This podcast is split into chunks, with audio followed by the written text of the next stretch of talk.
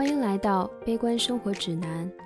我们是分别生活在美国和澳洲的两个女生，我们对生活充满了疑问，悲观的觉得人生充满孤独与无奈，忙忙碌碌却更像一场闹剧。然而，我们总想看看闹剧的背后是不是还有些什么。如果你也同样好奇，你不是孤单一人。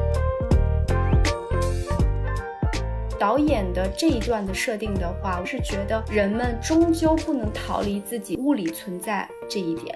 如果你真的逃离了这个物理存在的话，嗯，那你就是处于一种游魂的状态啊，你可能丧失了去观察这个生活中点点滴滴的这种眼睛。是二十二号灵魂，他为什么能感知到生活中的小美好？是因为那是他在人世的前几天，第一天，一切对他都是那么的新鲜。但是我们怎么能做到？当一切都成为了一种常态，我们怎么去发现美？我们怎么能做一个非常敏锐的感知生活美的这样的一个人？我什么都做不好，I'm no good。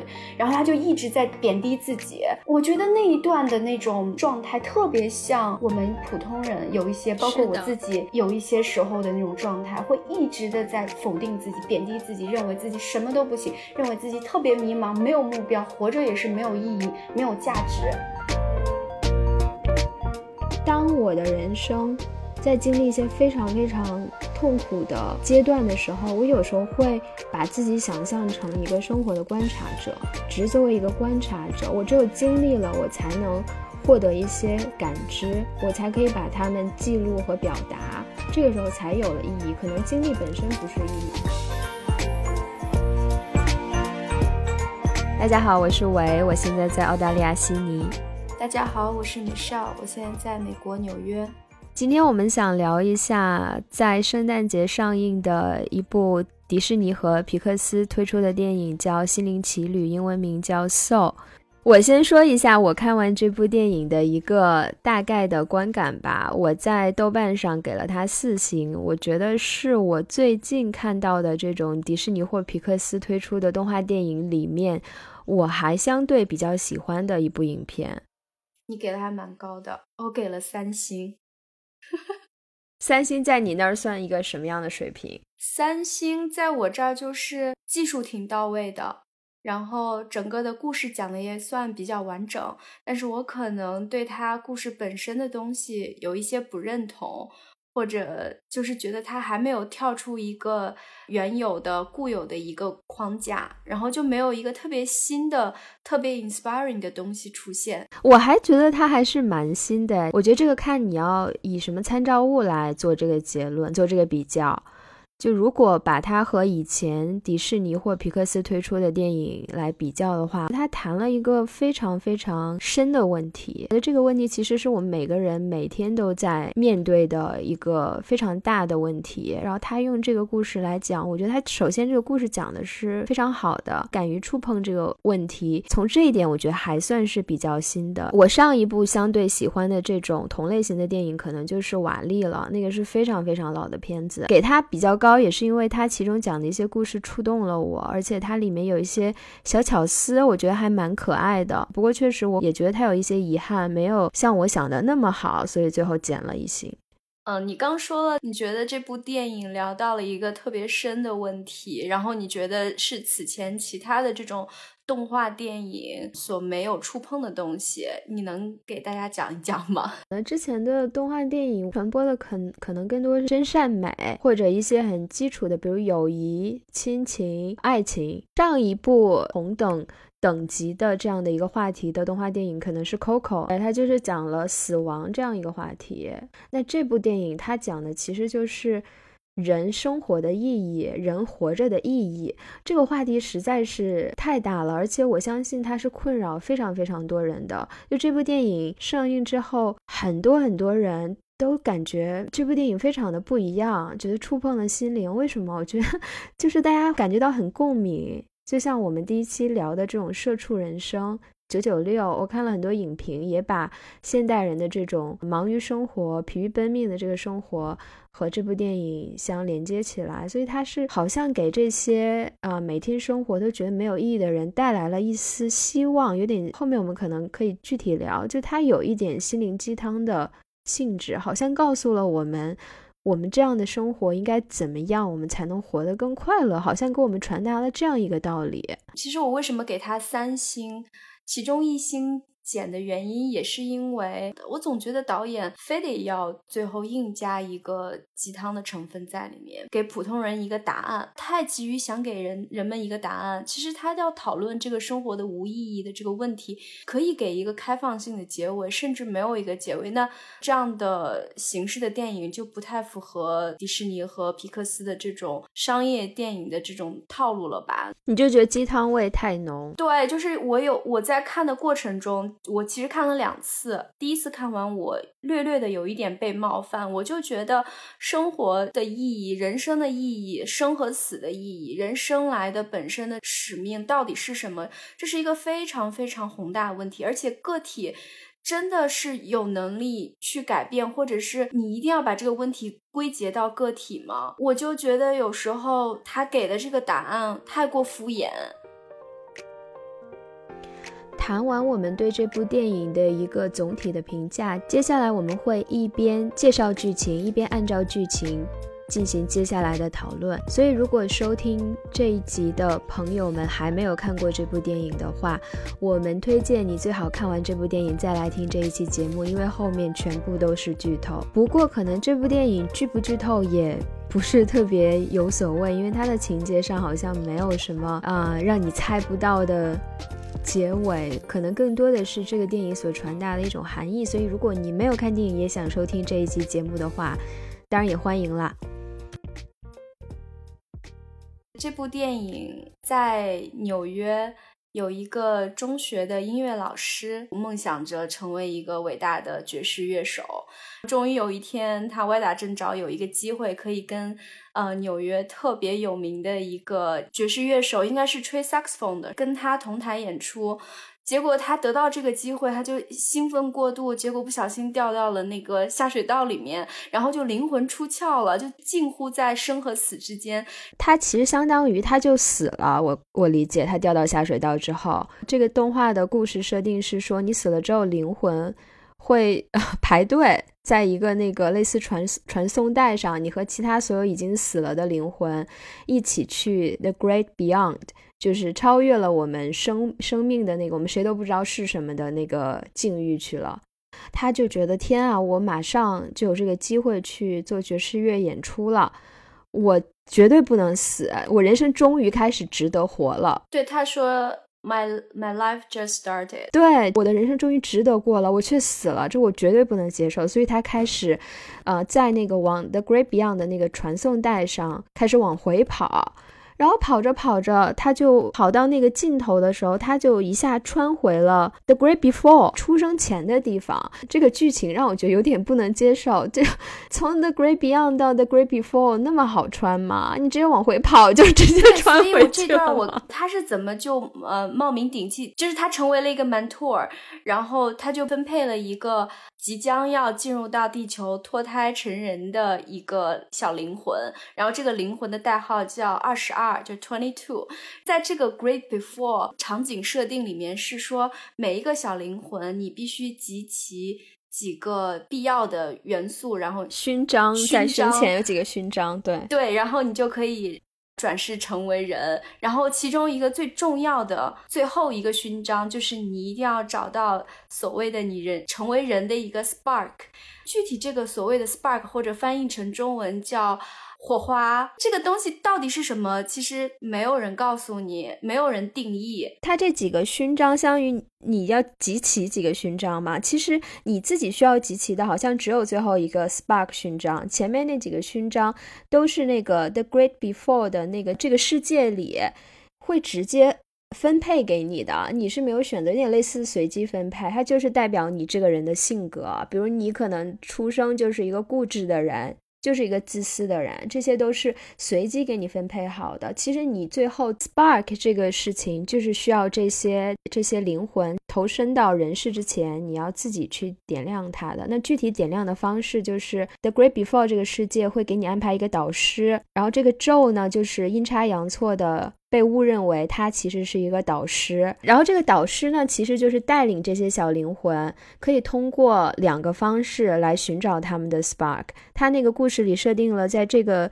世界里面有一个地方叫 Hall of Everything，对，嗯，各种事情都有的这样的一个礼堂，人世间可以做的各种事情，这些小灵魂都可以在导师的陪伴下去做。他可能。呃，比如说他在弹弹钢琴的时候，一下就找到了自己的 spark。然后另一种方式就是导师向这些小灵魂展示他们生前的一些成就，通过跟这个小灵魂交流，然后看小灵魂能不能在导师生前的这个成就当中找到自己的 spark。所以这非常让人会误认为这个 spark 指的就是你可能注定的兴趣或者你的事业。对这个 spark，在就是这个电影演到这一块的时候，它设定的这个场景会让人们认为，你只有每个人只有找到自己的兴趣和职业方向，你才能转世成为人。所以，如果要做一个人，你你一定要具备一个兴趣，否则你就不是不能成为一个人，你就没有资格去做一个人，或者是一种 purpose，一种意义，一种目的。你来到这个人世，你需要先想明白。你的目的是什么？你的意义、你的使命是什么？你才可以转世。演到这的时候，会给人这样的一种错觉。这有一个非常有意思的话题，我看的时候我就在想，因为这里讲到帮助这些小灵魂去找到他们的 spark，是需要一个导师的。那在这个世界里，他们所请到的导师全部都是所谓的伟人。他不是提到了爱因斯坦，还有各种获得诺贝尔学奖的这种学学者啊，Mother Teresa，就是我在想，为什么导师一定要是伟人？就他和这个电影所传达的是矛盾的吗？我觉得他就是一种讽刺，哎，他就是先开始大家的内心设定。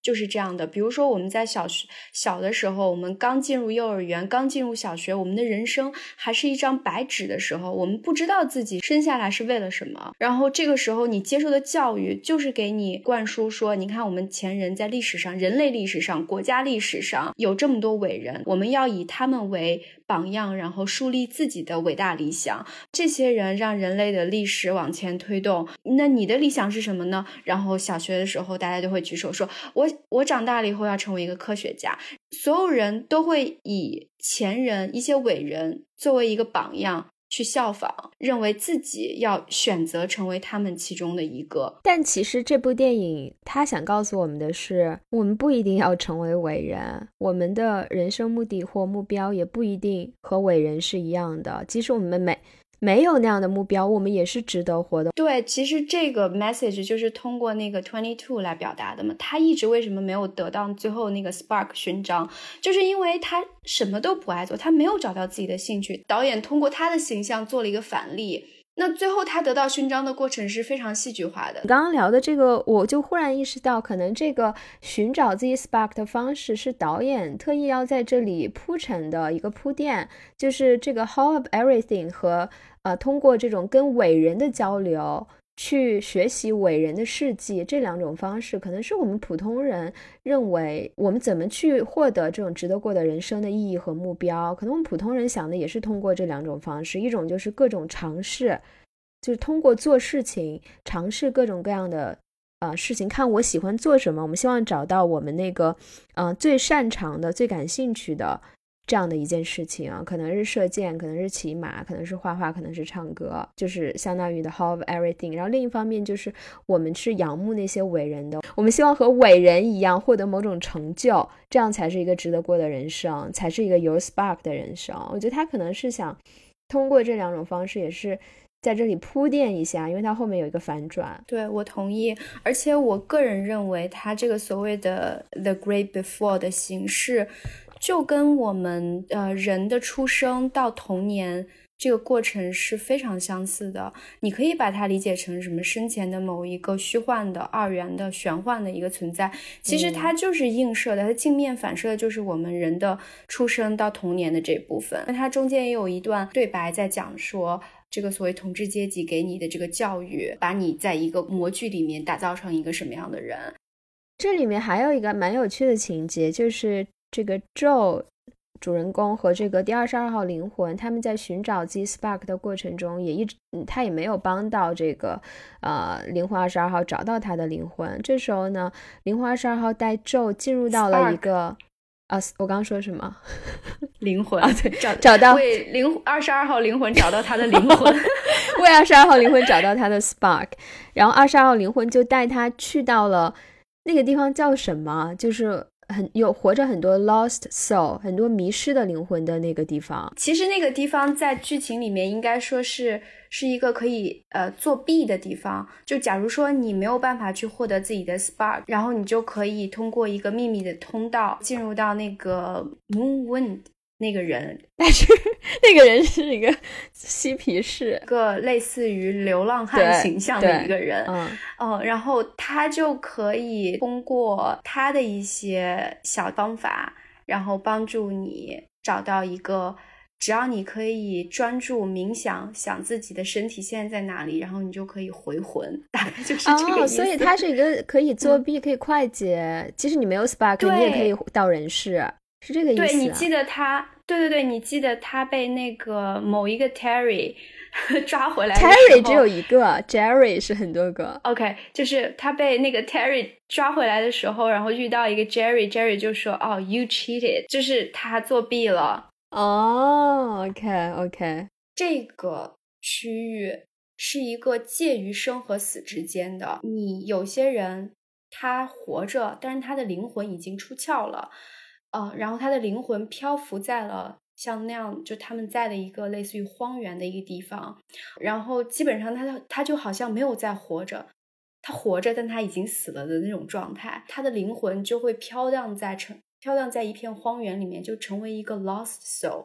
还有另外一类人呢，太享受自己的那个 spark，太热爱自己做的那个事情。在他做这个事情的时候，他的灵魂飞出了他的身体，已经达到了一种忘我的境界。心流，对。对，就我们所谓的心流，对对对，他已经就是灵魂出窍对，然后他真的就是属于那种忘记自己 physical 的存在，已经达到了一种精神上的高度，然后他就飞到了某一个，就是飞到了同样一个地方，但他是属于那种非常享受的这种状态。其实他们达到的状态跟那些呃 lost soul 几乎是一样的，因为他们达到这种状态的原因都是出于对于某一个事情的。过于执着、专注和沉溺，他其实想讲的这种 obsession，这种沉沉溺于自己的这种 spark，然后在心流中非常的忘我做一件事情的境界，和你成为一个迷失的灵魂，它中间的那个界限是非常非常模糊的。你你可能一下就从一边跨到了另一边，你一下从一个非常享受自己的、享受某一件事情的这种。状态一下就变成了一个 lost soul，我们说不清中间的界限到底在哪。我在看这段的时候，我让我思考一个问题，就是怎么样才算活着？活着是不断的再去审视自己作为一个物理的存在而活着，还是说我一定要在某一个精神灵魂的层面，然后达到一定的高度？我才我才叫活着，但如果说按照导演的这一段的设定的话，我是觉得人们终究不能逃离自己物理存在。这一点，如果你真的逃离了这个物理存在的话，嗯，那你就是处于一种游魂的状态啊，你可能丧失了去观察这个生活中点点滴滴的这种眼睛。举个例子，你太热爱爵士乐了，为了爵士乐放弃去关注身边爱你的人，你不再去关注你周围发生了什么，你只沉浸在自己的这个音乐里面。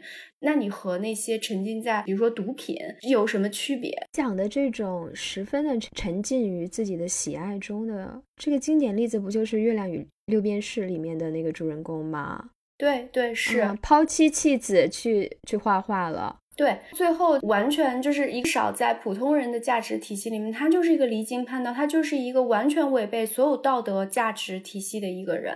觉得这个动画其实他想表达的东西是非常非常有意思，非常值得讨论的。就像你刚才提到的，跟佛教的理念特别的像，我觉得在西方电影里面特别的少见。但是它其实这个关于人死后跟生前。他没有告诉我们死后是怎么样的，这是不是一个轮回？这一点倒是没有提到。就是你那个的 Great Beyond，你过去了，你你是消失了，还是说你又转回成那些灵魂了，回到了 The Great Before？我们并不知道。佛教里呃里面的一个理念就是你要在。目前的这一生里面要去修行，要看你修什么。比如说，你就是修现世的福和来世的福，那你可能就还是会去轮回。你希望下一辈子我做一个更幸福的、更快乐的、受少一点苦难的人。但是还有的就是更高一个层级，我修的就是不再受来世的苦，我是在修佛，我不是在修人，所以我需要脱离这种轮回的苦。然后这一世到我死，我就结束了这一切的纷纷扰扰，我就。真的是超脱了，我可能就进入到了成佛了 Jerry 的状态，我就成了一个 mentor 了。Jerry 不是 mentor，Jerry 是给人打工的。Jerry 九九六吧。佛教的本质是说人世就是在受苦，是的，是这个意思吗？你其实只有结束了这种受苦人生的轮回，你不再做一个人了，你的苦才最终结束了。对。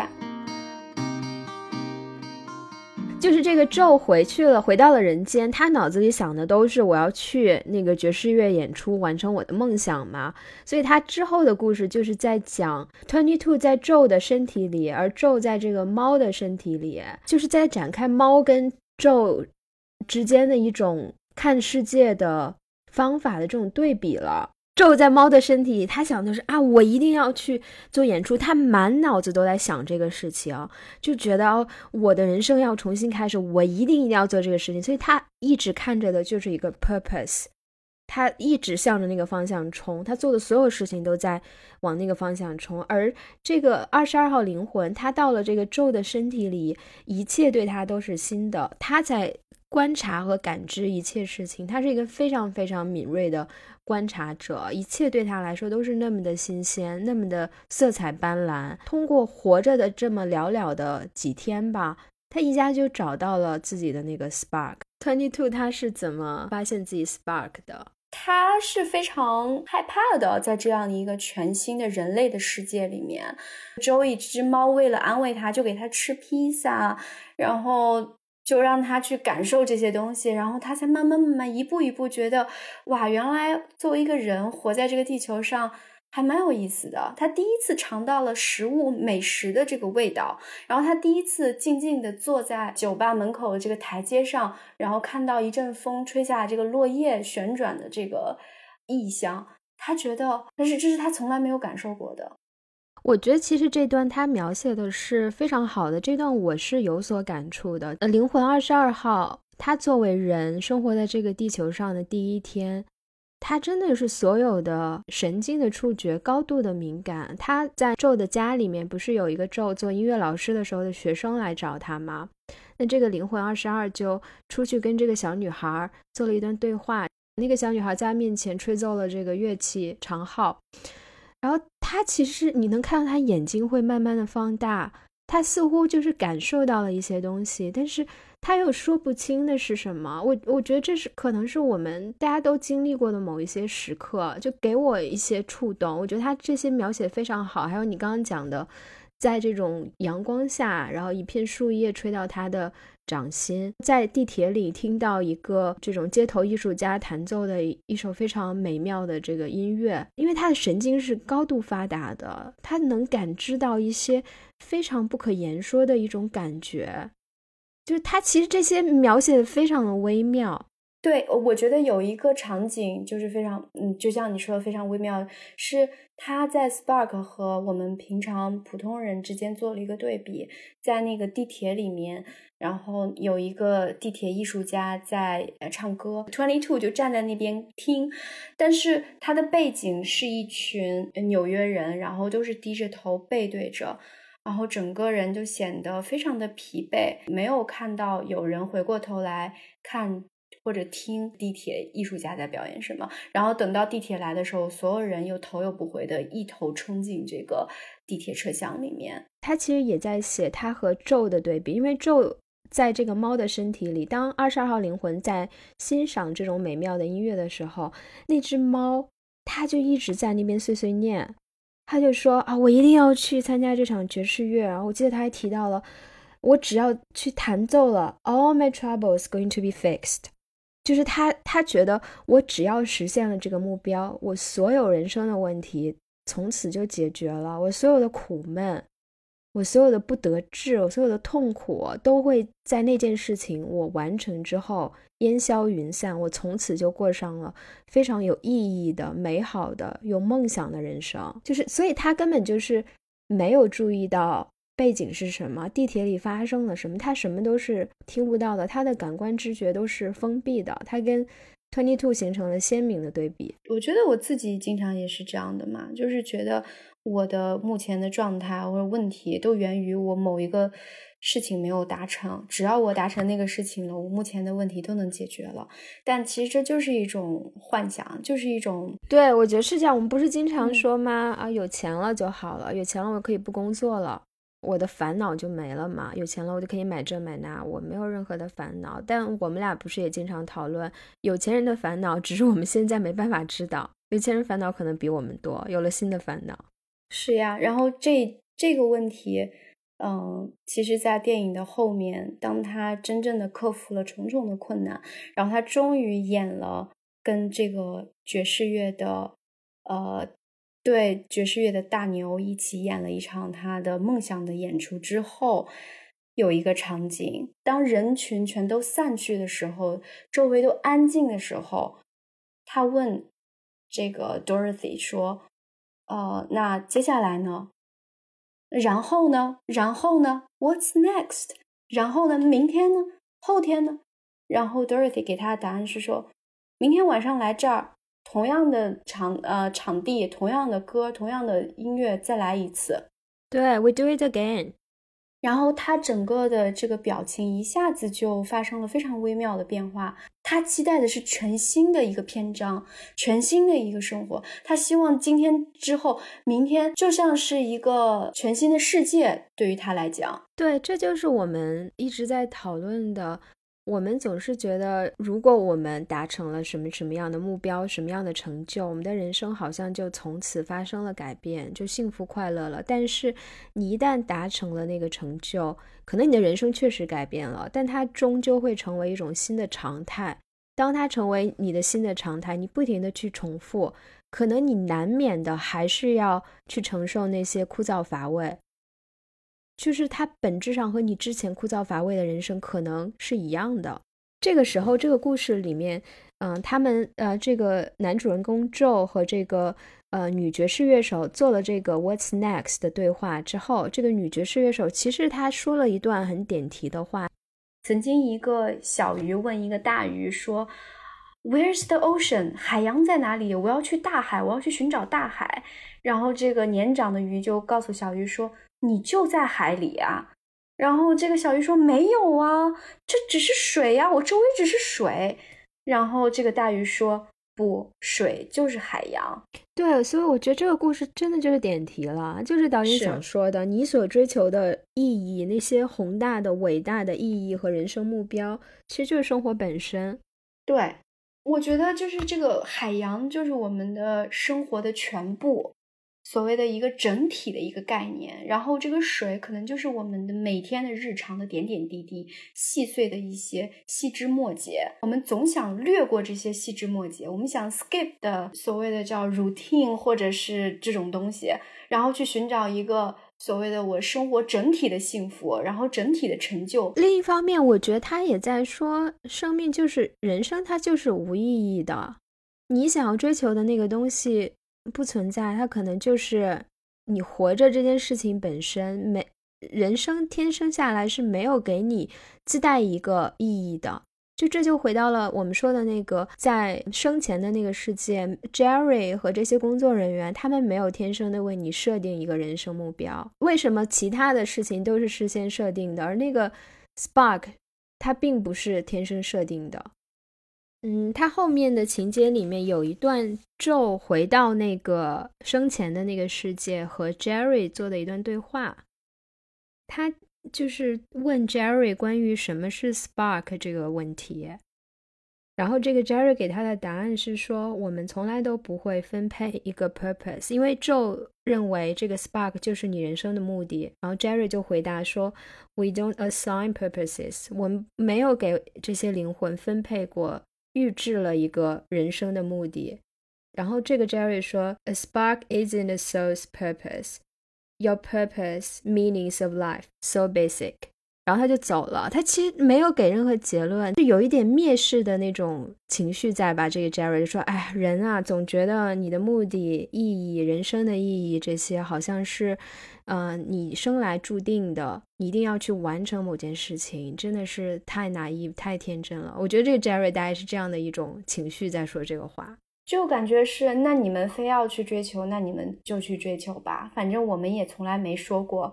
这个东西一定是你人生的某一个热爱的兴趣、职业、理想，嗯，我们从来没有这样的设定过。但是你人非要给他这样的一个定义，那我们也没有办法。而且就是因为人类的这种定义，就是这个男主人公 Joe 认为这个 Spark 就是。人生目的，所以他才摧毁了二十二号灵魂。当他们两个被抓回了那个生前的世界的时候，这个咒就一直跟二十二号灵魂说：“呃，你之所以找到了你自己的 spark，是因为你在我的身体里。我是一个以音乐为生、以爵士乐为生的这样的一个人，我是有 spark 的，是因为你在我的身体里，所以你才获得了这个 spark 的勋章。”对对对，然后他们两个在地球的时候，Twenty Two 就特别兴奋的告诉 Joey 说：“我我觉得我找到我的 spark 了，你看，我觉得那个 walking 走路就就是我的 spark。”然后那个 Joey 回答特别经典说：“这哪是 spark，这就是什么，就是 regular old living，不是你的人生目的。走路怎么可能会是呢？仰望星空怎么可能是呢？那只是 everyday life，这个东西怎么能称得上是值得被称为？”人生的意义呢？人生的目的、人生的目标呢？然后就把这个 Twenty Two 给打击了。然后 Twenty Two 回到 Great Before 以后，他就一直在苛责自己，说我没有目标，我人生就是没有目标，我没有办法去成为一个合格的人，我什么都做不好，I'm no good。然后他就一直在贬低自己。我觉得那一段的那种状态特别像我们普通人有一些，包括我自己有一些时候的那种状态，会一直的在否定自己、贬低自己，认为自己什么都不行，认为自己特别迷茫，没有目标，活着也是没有意义、没有价值。Twenty Two 一直在重复的一句话，他被打击之后回去一直重复的一句话就是 "I'm not good enough"。这就是我们每个人的日常啊，We're not good enough。我没有生活目标，我们生我没有生活意义，我的人生其实不值得过的。所以这个电影我觉得才会这么受欢迎，因为它其实戳中了我们很多人的非常苦恼的这种状态，然后他给了一个答案。就是就是关注生活的细节，啊，享受生活的小美好、小确幸，我觉得大概是这个意思吧。对，所以这个时候我就有点失望了，我就不希望导演非要给我一个答案，而且这个答案是我比较抗拒的，就好像说，你你你你你就应该去关注生活的小美好，嗯，你为什么之前不关注呢？是的。我我觉得忽略了呢，然后我就在想说，哦，那就又是我的错了。反正就是说来说去，怎么着都是我的错。我在说自己 not good enough 的时候，是在苛责自己；完了以后，你给我答案的时候，还是在让我审视自己，觉得我自己不好，我没有用发现美的眼光去看待这个生活。是的，我觉得他的问题是在于说。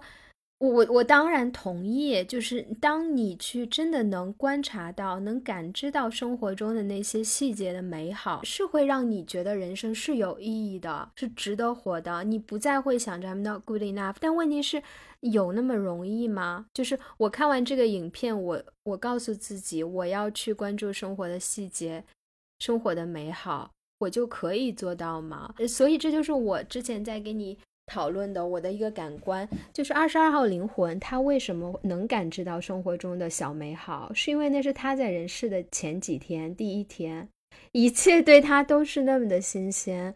但是我们怎么能做到？当一切都成为了一种常态，我们怎么去发现美？我们怎么能做一个非常敏锐的感知生活美的这样的一个人？他可能这是一个解决方案，但是问题是 how？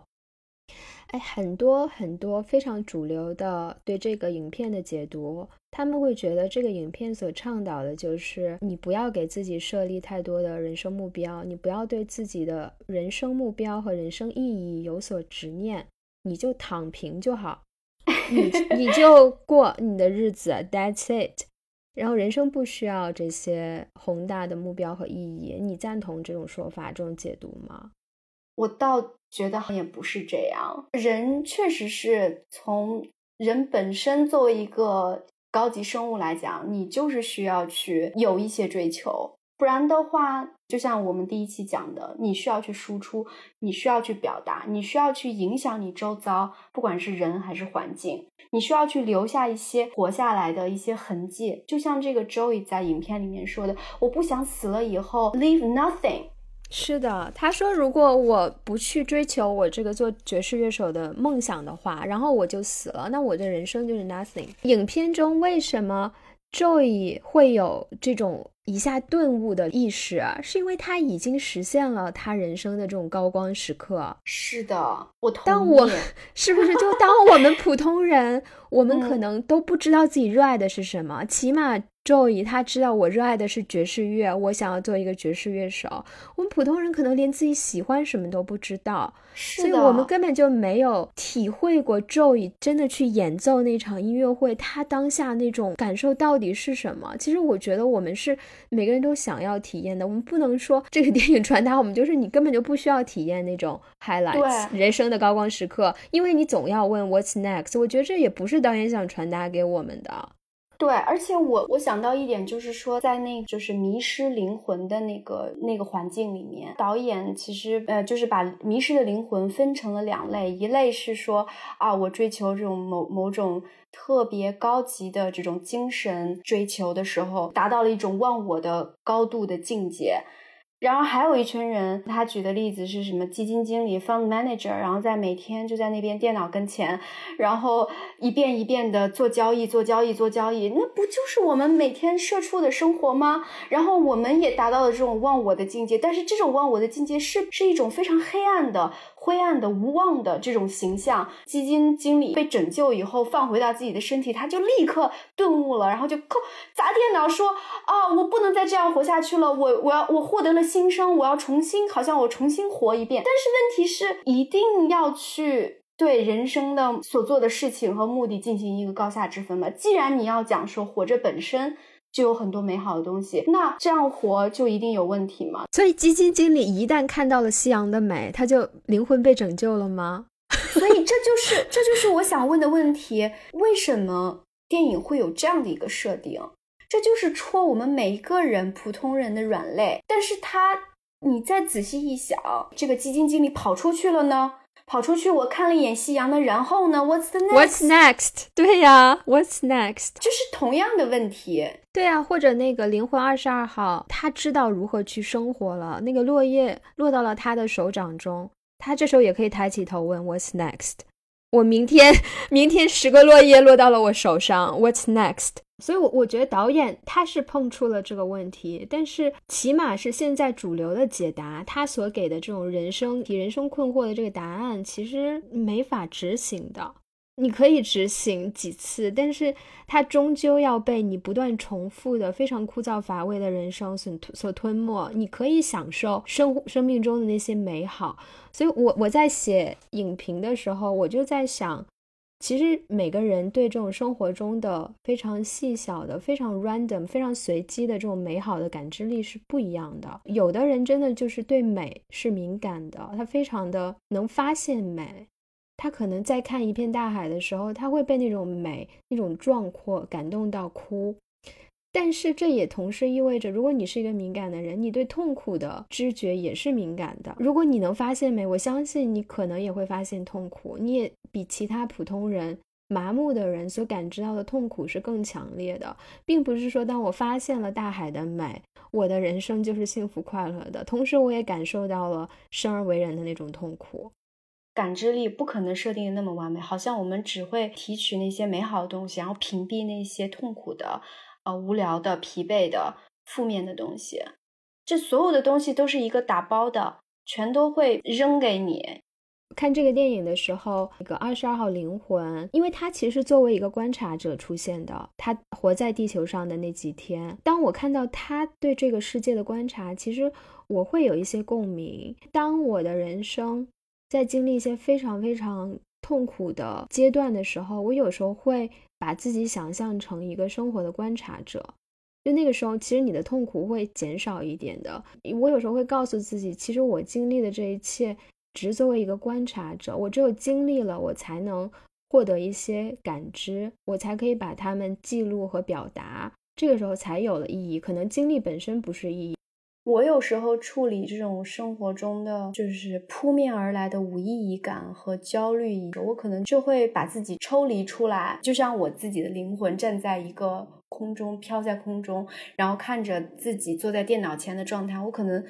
就是在审视一个非常非常普通的一个人的生活，我会看到说，你就是一个非常普通的人，在过你自己的生活，然后很多人也在过类似的生活，并不特殊。你并不是说你人生生下来你就有某种使命，所以如果这样想的话，我可能就。就觉得客观很多，你的情感、你的情绪没有跟你自己本身的经历的事情没有连接的那么紧的话，你就像一个旁观者了。这个时候，你就不太会特别强烈的去抱怨说，为什么我是这样的？为什么我就这么的不堪，这么的不好？我觉得你说的这段话是在讲。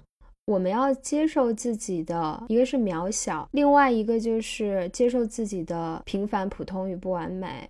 我觉得你总结的挺好的。最近几年其实一直都在给自己做这样的一个功课，就是我要接受自己的平庸，甚至都不是平凡，就是平庸。对我那天看了一篇文章，哦，对，其实就是我跟你跟跟你分享的那篇关于我们什么时候人类不需要在。长时间的呃，就是做社畜了，是当时那个九十年九十年前那个著名的经济学家凯恩斯他讲，他预言说，二零三零年当人类的资本积累达到一定程度，然后我们又又有了一场就是史无前例的技术革新以后。那么我们每天普通人只需工作三个小时，到那个时候，闲暇时间成为了最多的事情，就最多的东西，人们拥有最多的就是闲暇的时间。然后这个时候，不要觉得好像我们普通人的生活就一下子就开心很多了，然后我们就不用去再去烦恼了，因为我们不需要再去工作了。然而他说的是，到那个时候，只有真正的有极高极高的精神追求和艺术鉴赏。品味生活艺术品味的人和极高的道德水平的人，才能真正去享受生活，达到精神的富足。大部分的普通人会因为过多的闲暇时间，陷入极度的焦虑和无意义感。我觉得说的特别好，我特别特别赞同。对，然后我这个时候就在反观自己，我我就在想，说我平常工作已经很忙了，然后我就想要那么。呃，礼拜六、礼拜天休息一下，结果我到了礼拜六、礼拜天，我竟然还不知道要做什么让我精神上有意义的事情。我就在想，那到时候三个小时，然后剩下时间都给我，我该怎么办？然后我就非常的坚信自己就是一个平庸的人，然后这个时候我就觉得我注定就是痛苦的。但是我听到你讲的那一段，我刚刚说非常赞同。我的想法反而是一方面，我们是要接受自己的平凡的，但另一方面，它其实是给了我们一个方向，就我们是要做一个什么样的人，我们要向一个什么样的方向努力，其实是要做一些所谓的无用之事的，就是你要提高自己对艺术的鉴赏能力。你要把你要让自己去学习如何去看到美、鉴赏美，将来可能才会获得精神上的富足。我会觉得它反而给给了我一种方向，就是可能我们现在做的很多看似无意义的事情，它其实是会让自己的人生达到一种很丰富的层次的。明白，其实你就是觉得自己还是有希望的，但是我有时候就觉得我看的东西。真的就是别人投喂给我的，比如说这些电影，这种大众艺术。那电影就是一个最低门槛的大众艺术，然后那些所谓的更高层级的什么歌剧呀，嗯，这些东西我也看不明白。其实欣赏有时候逼自己去欣赏，可能也欣赏的虚头巴脑的。就是我就在我就一就会经常会对自己在跟自己较劲，然后就在否定自己。我们能感知的东西，我们能欣赏的东西，它一定是非常低门槛的，一定是非常大众的、popular 的。一方面又很很愿意去欣赏，一方面又很愿意去评论，但一方面又又在打压自己。觉得你说的都其实都很浅显，然后你欣赏的东西也很浅显。就是我知道我的这个想法不一定是正确，但是我也不希望我有这样的想法。但是我不知道为什么从什么时候开始，我就不断的有这种自我矛盾出现，就自我打击出现。我觉得这种想法特别的固定思维，你觉得你天生就是这样的，你就被定在那儿了，你是变不了的，你不会成长。对我就是有这样的这种习惯，我觉得特别不好。我相反，我会对自己的审美跟对美的敏感程度，我会觉得自己很自豪。哎，就是我知道，我我我可能我看的东西也非常的浅显，我也听不了歌剧，我甚至不怎么看非虚构，我经常看不进去。但是我会很乐观的觉得，我自己是我对美是一个非常开放的态度，我也非常的敏锐，我可以看到它。虽然我现在可能看不懂。而且，但我也不会说特意一定要追求，我一定看那个所有人都看不懂、最小众、最精英的那种艺术类别，才是我才会人生获得富足。我不觉得，我觉得我欣赏了一个电影，然后我在其中感受到了我现在可以感知的美，然后我跟他产生了一种情感上的共鸣，我觉得就是一种非常让我有成就感、非常满足的一个状态。那我觉得其实跟这个电影的主题也稍微有点契合了，那就是关注你生活的点点滴滴小的东西。我们不不必要去一定去欣赏一场什么呃什么瓦格纳歌剧，然后我们就去看一部最近上映的一个小片子，然后里面的。呃，小温暖的情节就会让我们得到一些启发，或者让我们会心一笑，这就是生活的一些幸福的地方。我的问题是说，我一直有自我认同的问题在打击我，总是会怀疑自己吧。就是我，我原来会觉得，可能我看综艺也好，然后看这种很口水剧吧，可以这么说，大众剧。我有时候会觉得，哎呀，我怎么能一直花这么多时间看这种东西呢？我应该看更严肃的东西，更有深度的东西。我会有点 judge 自己。但是这几年，其实互联网给了给了我很多启示吧。就是我看到非常非常多，他们读书比我多得多得多的人，我可以把他们称为公共知识分子的人，他们也会去看这些东西，但是他们最后解答出来的视角可能是不太一样的。就比如，你可以从中看到一些，呃，男权社会去凝视女性的一些视角，你也可以看到其中的这种，嗯，爱情，或者也有人把《甄嬛传》解读为中国权力关系的一个缩影。嗯，就是当你其实有了更，嗯，有了一些积淀，你。你也可以去欣赏这些东西，只是你的视角变得不一样了，你从中获得的东西是不一样了。我觉得这是我自己想要追求的。我不会说这个东西它就 low，那我就配不上我的身份，我就不看，完全不鸟它。但其实这就是跟我们刚刚讲的那种生活的观察者的概念，我觉得有点像。其实你作为一个观察者，你自己的积淀。就意味着你能观察到什么，你能看到什么。当你没有这样的积淀的时候，没有这样敏锐的神经，很多东西是看不到的。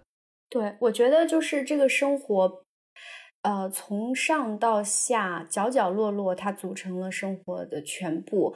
你每天只吃什么？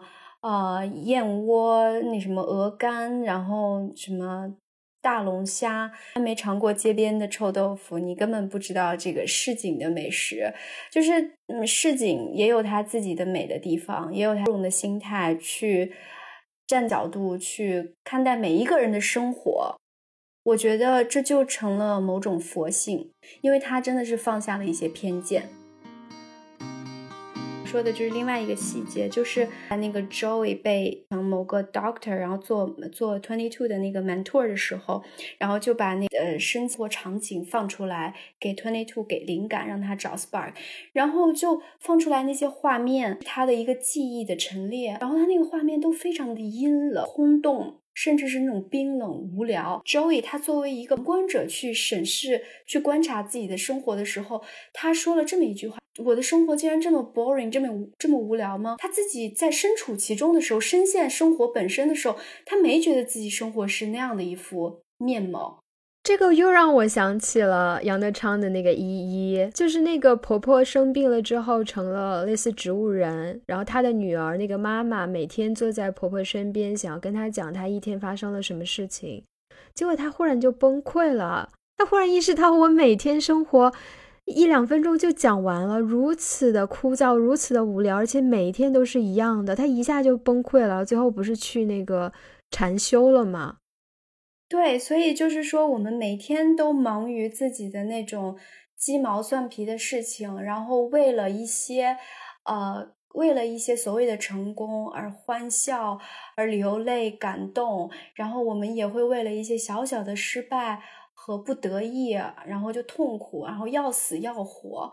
但是你真的如果跳脱出来，有一个有一个人把你的这个几十年的人生以一个 PPT 的形式展现在你面前的时候，我真的在想象自己会作何感想？真的会觉得这些事儿都还是事儿吗？或者是我的生活真的有我想象那么痛苦，或者我的生活有我想象那么欢乐吗？我觉得，如果真的做成 PPT，可能有一千页，里面九百八十页都是特别枯燥、无聊、重复的。所以，我们是必须要承受这一切的，并不是我们看了《美丽的夕阳》，枯燥与重复就不再枯燥与重复了。我看了一些影评之后，我还蛮推荐我们挺喜欢看的那个《假装思考》写的那篇影评，就他对这个影片的解读，就是说生活的意义不是被发现的。是被创造出来的。就说我们来到人生，我们并不是要在或做各种事情，通过阅读伟人的事迹去发现那个真正属于我们的 spark 是什么，而是我们自己要创造出一个适合我们自己的 spark，一个价值。就是人还是需要某种生而为人这个生活的价值的。他的这个解读。其实就扣了那个题主题，就是人生本无意义。然后，因为你作为一个人，你非得给他创造意义，才让你觉得生活活着是有奔头的。跟佛学的道理是环环相扣的。就是就像那句话说：“菩提本无树，明镜亦非台，本来无一物，何处染尘埃？”就是本来世间这些。东西都没有什么特殊的含义，然后你就非得给它去赋予你认为的意义，不然我们真的我们怎么怎么活下去呢？就是人生这种无目的、无目的性，而且它又是一个有限长度的这样的一个人生。如果我们不创造目的，真的就是真的就是 loss。所以，我我不觉得这个影片是告告诉大家，你不要为自己创造任何人生目标，你就享受小确幸、小美好。那那也是一种目标。我觉得它是一个鸡汤的鸡汤的幌子，但是像我们俩聊的，其实导演是一个悲观的人，起码他在这个故事里传达的是一个其实有这个悲观意味在的这样的一个一个意思，就是人生本无意义这样的一个概念。